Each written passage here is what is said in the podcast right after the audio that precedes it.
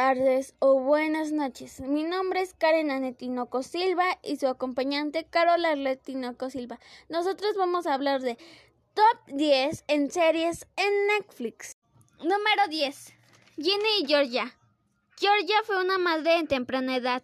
Tiene que enfrentar circunstancias difíciles y a Ginny se le enfrentará con problemas adolescentes ya que prometieron establecerse en la nueva ciudad. Georgia protege a sus dos hijos y por lo tanto no quiere que cometan los mismos errores que ella.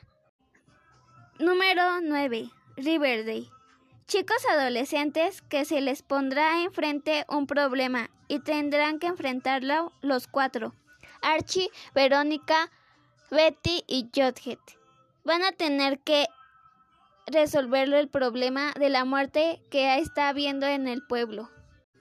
Número 8.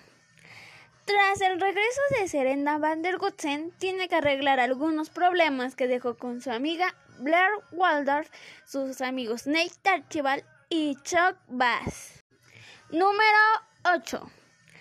Tras el regreso de Serena van der Gutsen, tiene que arreglar algunos problemas que dejó con su amiga Blair Waldorf, sus amigos Nate Archibald y Chuck Bass.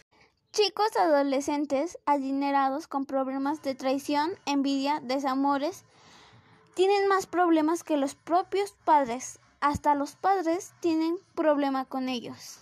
También vamos a ver mucho problemas de alcohol, drogas y amigos tóxicos. En la primera temporada, Blair tiene que escoger con quién se queda, Nate, Archibald o Chuck Bass. Los dos son sus amigos, obviamente y a ninguno de los dos quiere lastimar. Su mayor problema va a ser la chica indiscreta, quien sin permiso empieza a subir información o lo que hacen en las redes sociales todo el tiempo. Número 7. Gambito de Dama. Esta serie trata de una niña que se queda huérfana tras la muerte de su madre. La llevaron a un orfanato que la trataban súper bien. Ahí conoció al famoso conserje. El conserje con trabajos la dejó jugar. La enseñó a jugar limpio, lo más importante. Ella no puede superar perder, no le gusta. Y ahí de ahí fue subiendo su fama en muchos lugares. Con el último que jugó fue el famoso ruso. Número 6. La Reina del Sur. Relata la historia de la grandiosa Teresa Mendoza, que se enamora del güero, que estaba involucrado en el narcotráfico. Pasan muchos sucesos que la dejaron sin novio, ya que le pusieron una trampa al güero cuando estaba llevando la droga. Fue muy difícil para Teresa confiar en el güero, ya que pasó muchos sucesos que la dañaron mucho desde niña hasta la edad que tenía. Cuando Teresa se entera de que mataron al güero, tiene que huir a España, tiene que alejarse de México porque la están buscando para matarla también. Y tiene que enfrentarse a su nuevo destino en España, que aunque no quiera, tendrá que involucrarse con el narcotráfico, porque la estarán buscando los mexicanos. Número 5. Lucifer. Dice que se llama, Lucifer, estrella de la mañana, y es muy conocido por su distocoteca. Con su mano derecha, Mace, por unos sucesos, va a conocer por primera vez a la detective Chloe. Y con su hermosa hija. Por primera vez, la detective va a trabajar con él. Aunque ella no quiera, tiene un poder o un don para hacer cambiar de opinión a las personas. Y una de esas personas fue a la jefe de Chloe. Por unos sucesos, primero él resuelve un caso porque mataron a una actriz que él ayudó. Número 4. Shadow Hunters. Número 4. Shadow Hunters. En la serie vamos a ver lobos, o más bien conocidos hombres lobo, vampiros, ah, se me olvidaba, también brujos, sífilis. El jefe de los vampiros se llama Rafael. En el de los hombres lobos se llama Luke.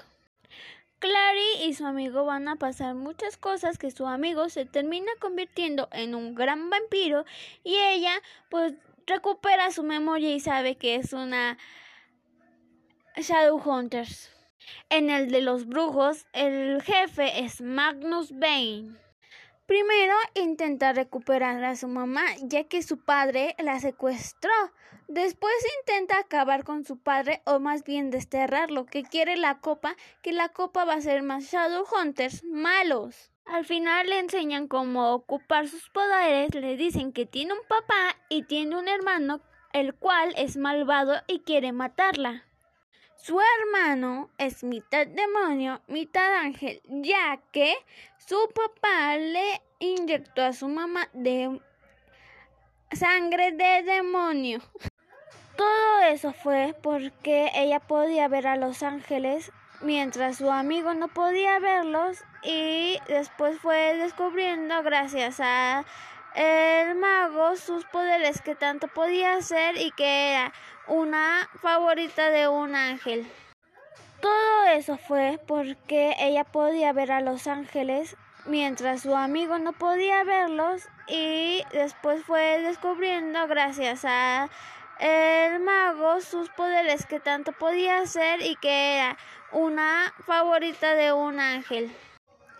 13 Reasons Why o 13 Razones es una serie donde Clary Jensen se halla en medio de una serie de misterio desgarradores accionados por el trágico suicidio de su amiga Hannah Baker mientras la escuela está de luto. Para saber qué pasó, ella graba unas cintas y se las da a él para que los vaya escuchando y vaya sabiendo las razones por las que se suicidó.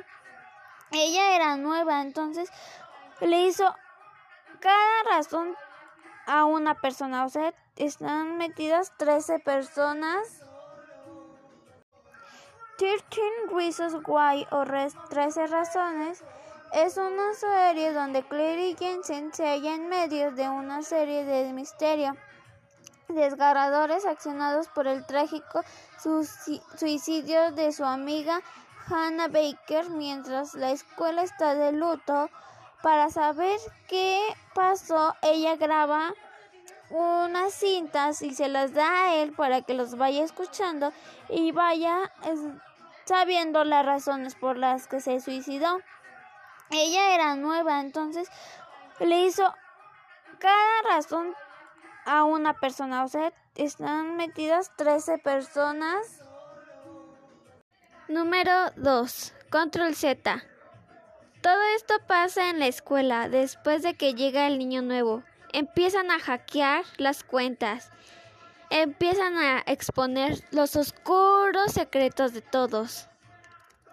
Frente a toda la escuela, la distante y observadora Sofía se dispone a discutir eh, su identidad del chavo. Quiere descubrir quién fue o quién está haciendo eso.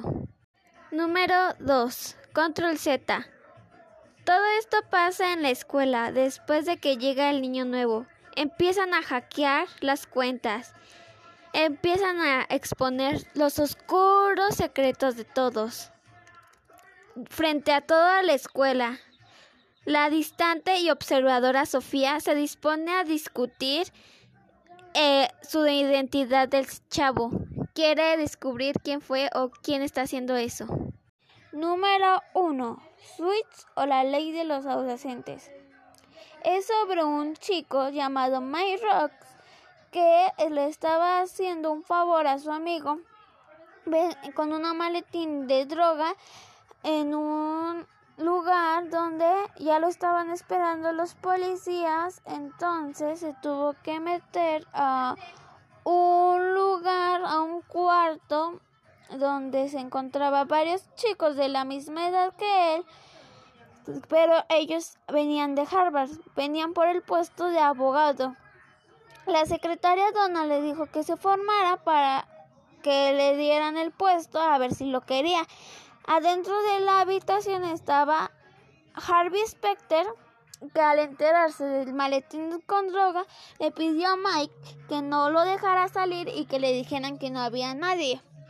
Entonces le dijo, vio un cuaderno arriba del escritorio sobre del de Harvey y le dijo que le preguntara cualquier cosa de ese libro que era de Harvard. Él abrió el libro y le dio una página, entonces Mike le dijo que él podía tener memoria fotográfica y que nada se le iba a olvidar solo leyéndolo una vez. Después de eso, Harvey, como quería uno exactamente igual que él, una persona que fuera igual de capaz de convencer, lo contrató sabiendo que él no venía de Harvard y que no tenía escuela y sabiendo que tenía una maleta con llena de droga. Después, Donna y él se concentraron en no decirle a nadie, a nadie que no venía de Harvard.